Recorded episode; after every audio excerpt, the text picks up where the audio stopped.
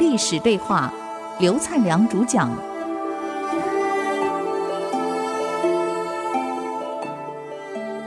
我是刘灿良，我们一起来探讨啊，历史对我们现代人有什么启示？上一次我们谈到礼啊，孔子讲礼之用，和为贵，先王之道，斯为美，小大由之。礼不是礼貌的意思，是规范。古代讲的礼是讲所有的规范。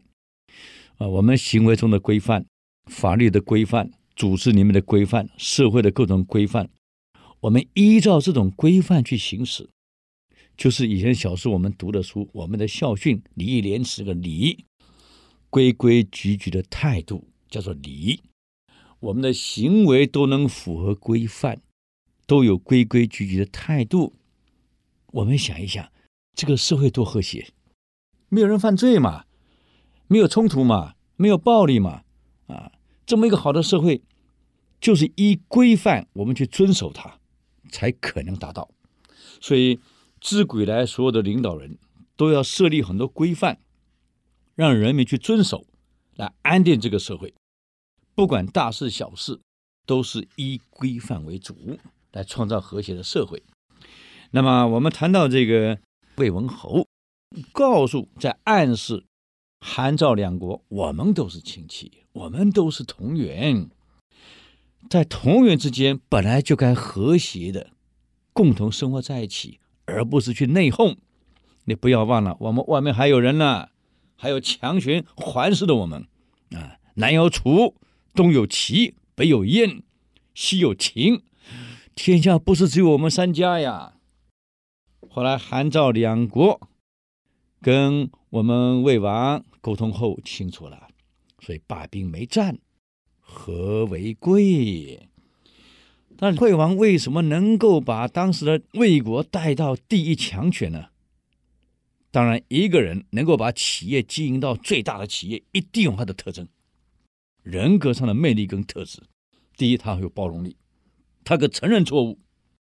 一个领导人能承认自己有错误，那是有智慧的，有勇气的呀！啊，我们举个实例就知道了。当时这个魏文侯呢，打下中山国，他打下中山国的大将叫做岳阳，音乐的乐，山羊的羊，我们吃羊肉那个羊啊，岳阳。岳阳为了打下中山国，连儿子都战死了。被中山国的人俘虏，压在城墙上，告诉岳阳：“你要不退兵，我就杀了你儿子。”岳阳是为了国家，怎么能退兵啊？继续进攻。这中山国的人把岳阳的儿子剁成肉酱，做成包子给送过来了。岳阳一口气吃掉，你看，最后把中山国打下来了，功劳这么大，连儿子都战死了。那么。这一天，魏文侯主持会议啊，类似我们什么中常会啊，类似这样会议啊，都是重要干部会议。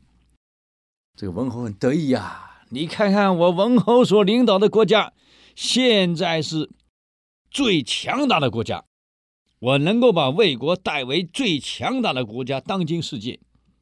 你们想一想，我这个领导人如何？是仁君还是暴君？是成功的还是失败的？哎，各位董事长，你们试试看，下次你们开动员月会的时候，告诉员工，我们企业有今天，我这个董事长是明君还是昏君？来，各位董事长，你们试试看，员工会怎么回答？当你的面，肯定一片歌功颂德。哎呀，那是一片歌功颂德啊！当时座上有个上大夫，叫做仁座，面有愠色。愠就是怒、不高兴的意思，啊！当这个魏文侯一个一个问，每个人都说：“哎呦啊，国君啊，你了不起啊！你是一代明君啊！今天国家能成为最强大，当然都是你领导有功啊！你了不得呀！”一片歌功颂德，啊！这个魏文侯很高兴啊，就一路问问到人座，人座面有怒色的回答：“什么明君，根本是昏君。”啊！你怎么说我是昏君呢？啊！国君，你想一想看，拿下中山国的大将军岳阳这么大的功劳，你没有给他做任何的奖赏，还罢了他的兵权；拿下中山国的国土，没有封给弟弟，却封给你儿子吉，你太子，你这种私心假天下之心，你叫明君，天下人哪一个不是明君？昏君一个。这个文侯一听没有怒色啊！你骂我昏君啊！人作说了，实力在面前，事实摆在眼前，还有什么好争辩的？本来就昏君，听不下多我的话，我休意跟你共事。人作当时站起来，官帽一扔，拂袖而去，走了，跑出殿堂出去了。这个文侯非常愤怒，问坐在人座旁边的另外一位上大夫，叫做翟璜，啊，弹簧的簧啊，翟璜，你说，刚刚人座骂我是昏君，你说我是明君还是昏君？翟璜说了，国君，你是我所见最伟大、最了不起的明君。哈，这个文侯哈了一声，哼。可笑啊！你说我是明君，可刚刚人作说我是昏君，举了一堆实例证明我是昏君。你说我是明君，大概是恭维吧？啊？到底我是明君还是昏君？你有实力吗？翟璜说：“国君，自古以来，唯有君明而后臣直，唯有一个明君。”有包容力的人，了不起的明君，他的大臣才敢正直的讲真话，指出你的缺点。从刚刚人作讲的全部是真话，就证明你是明君。这个文侯一听，我要命了啊！原来人作骂我真话，我能接受才是明君啊！啊，看来人作不在，我还真的昏君啊！这个国君马上下令：“翟璜，你赶快出去，把人作追回来。他不能不在呀！啊，他不在，我就昏君了。”这翟璜就出去了，把人作给追回来。你看，我们这个文侯亲自走出殿堂，牵着人作的手进来了，跟人作说：“对不起，刚刚我错了，我性子急了一点，我很感谢你。”直接的指出我的缺点。你说的对啊，我是有私心啊。你说的对呀，我是罢了岳阳的兵权，因为我不放心他兵权太重，将来变为重臣。你都对，你讲的对，我很感谢你啊。人都有缺点嘛，可是人往往不晓得自己有缺点。感谢你的指出。你想一想，有几个领导人有这样的胸襟，这样的包容力？部署指着你的脸骂你是昏君，啊居然可以包容，还感谢他。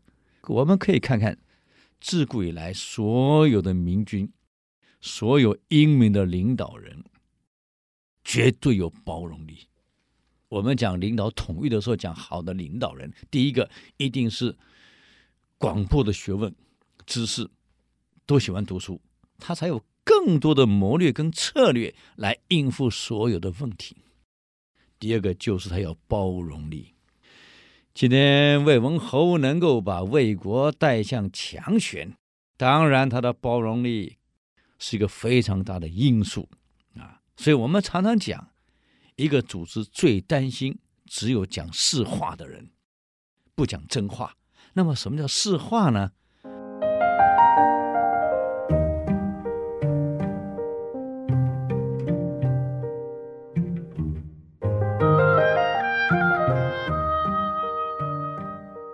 刚刚我们谈到一个领导人的包容力，一个领导人没有包容力，其实是很危险的。你想想，一个领导人，一个当董事长、当总经理的人，没有那个胸襟去听真话，请问，我们都跟过老板，我也跟过很多老板。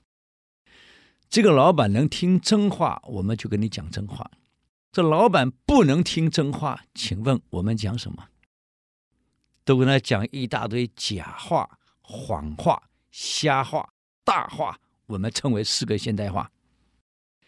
你想想看，一个组织的内部充斥的都是四个现代化，没有人跟你讲真话。请问，一个领导人掌握不了实权，他怎么做决策？怎么做出正确的判断？有正确的策略来解决所面临的一切问题？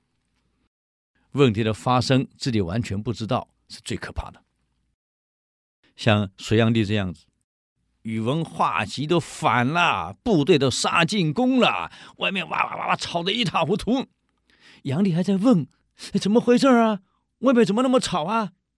下面的人居然告诉他：“皇上，今天是您生日嘛，大家在准备给你做生日，给你庆生，所以声音很吵。”哦，是吗？是吗？没想到是宇文化及的部队已经杀进宫了，他居然一无所知。隋炀帝的失败其实不是在他的残暴跟好玩而已，真正问题出在所有跟他讲真话的人都被他杀了。你想想看，一个组织里面敢讲真话的人都完了，留下的人全部是讲假话、讲谎话、讲瞎话、讲大话的人。我们想一想看，一个领导人没有办法掌握实情，怎么决策？所以汉文帝有一句至理名言：“不能掌握实情，是进步的最大阻碍。掌握不了实情，是错误决策的根源。没有人跟你讲真话，那么请问哪来的实情？可周围的人敢不敢跟你讲真话？”真正的关键在于领导人有没有包容力。你想，领导人没有包容力，讲真话脑袋会搬家，我敢讲吗？嗯，讲了真话，老板不高兴，我在这个公司里面没前途，我敢讲吗？所以，从历史中我们学会了一个真正的成功的领导，他的包容力是非常重要的啊。当然，反过来。我们上谏言的人也应该注意到自己的态度。孔子有一句话讲啊：“言未及之而言，谓之躁；言及之而不言，谓之隐；未见言色而言，谓之古。”孔子讲的，我常常把这句话放在口袋呀、啊。我在公司里面，我也做事儿。可跟跟老板讲话，我在学校跟校长讲话，坦白讲，我很谨慎。不要以为跟老板很好，跟校长很好，你什么话都可以说。那他又不是佛，又不是耶稣基督，什么话都可以说。那人都有情绪的嘛，有自己的认知跟主见的嘛。所以讲话要看时机，还没轮到你讲，讲话的时机不成熟的时候。不要讲啊！不要太急躁了，马上把自己的观点、自己看法马上显露无遗。最后完了，到北京开完中央政治局会议，再也没回来了。我不说哪一个了，我想各位都知道啊。还大胆的跟主席讲：“你到重庆去看看我做的怎么样？”哎呦，这个就是没有注意到孔子讲的话。我们人往往会犯这个错。还没轮到你讲话，时机还不成熟，不要去讲。该轮到你讲了，开会了，你该表达了，时机成熟了，你什么也不讲，你城府太深了。你有什么阴谋？你讲，为是隐，你肯定有什么隐情，你肯定想干啥。第三种人是讲话不看脸色，这老板脸色都变了，嗯。已经快忍不住了，你还叽里呱啦叽里呱啦拼命的讲，你说我们不是瞎子吗？啊，你想岳飞为什么出问题？岳飞就是出这个问题。他在宋高宗面前讲了几句话，就决定他生死了。当然历史很长，我们如果细谈要花很多时间。当时岳飞很喜欢在皇上面前讲一句话：“皇上，让我率兵直捣黄龙，收复失土。”高宗很高兴，好，赶快去。他偏偏补了下一句话：“让我迎回二圣地。”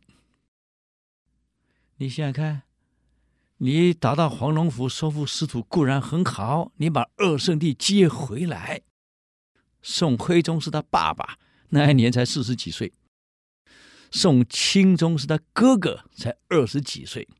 你把四十几岁的爸爸、二十三岁的哥哥接回来，你让高宗做什么？啊，做议长啊，政协主席啊。所以高宗从此对岳飞早有戒心了，可岳飞没搞清楚，这是原因。真正造成岳飞被杀的近因还是第三条。未见颜色而言谓之古。我们讲过一段话，在讲这个管理学里面谈到这个人际关系要怎么建立啊，谈话怎么谈啊，它有几个条件的关系的建立。第一，一定要掌握住环境的变化跟变因，到底这个环境有什么变化，造成变化的原因是什么？你要掌握住，才好谈。第二。你要掌握住个别差异。现在跟我坐在面对面跟我谈话的是谁呀？你要掌握住啊。第三，掌握住个别差异以后，讲话你得拿捏得体，什么话该讲，什么话不该讲，你得拿捏得体。第四，你得有反射能力。了解对方真正心里在想什么，去掌握他真正的动机，叫反射能力。啊，这个反射能力不好懂啊！啊，我们举个例子，你追个女朋友，追个女孩，约她，她不肯跟你出来，哎呀，今天不行啊，我明天不行啊，是真的不行还是矜持呢？你要掌握他真正的动机，那个叫做反射能力。我们东方人讲话跟西方人不太一样，西方人往往会直接告诉你我要什么。我们东方人，尤其我们台湾人讲话绕来绕去，拐来拐去，他就是不告诉你。啊，下班回家的太太，哎呀，这个不行，那个不行，搞了半天，你到底要怎么样？晚上不会回来出去外面吃饭啊？哦，原来目的是太太想去外面吃饭，不想烧饭，跟你抱怨了一堆。你看，抱怨是假，想出去是真。所以，这个掌握对方真正讲话动机是很难、很关键的一个。嗯，再下一个就是我们在跟对方沟通的时候、建立关系的时候，一定要适当的敏感度。人家脸色变了，有什么情绪改变了，你马上要警觉出来。最后一个，你要会去润滑，不要去激化对方，要去润滑对方。这是建立关系非常重要，在心理学上所讲的几个重要关键。可是我们看看我们的岳飞，哎呀，好可惜啊，一个没处理到啊。第一条，你看，我们再看看，你跟对方建立关系、沟通，要掌握环境的变化跟变因。岳飞忘了，宋高宗能坐上皇帝宝座，要感谢谁？不是他爸爸，也不是他哥哥，是金兵。如果不是金兵两次进开封，逼宋徽宗下台，第二次掳走了钦宗所有的人，他怎么可能呢？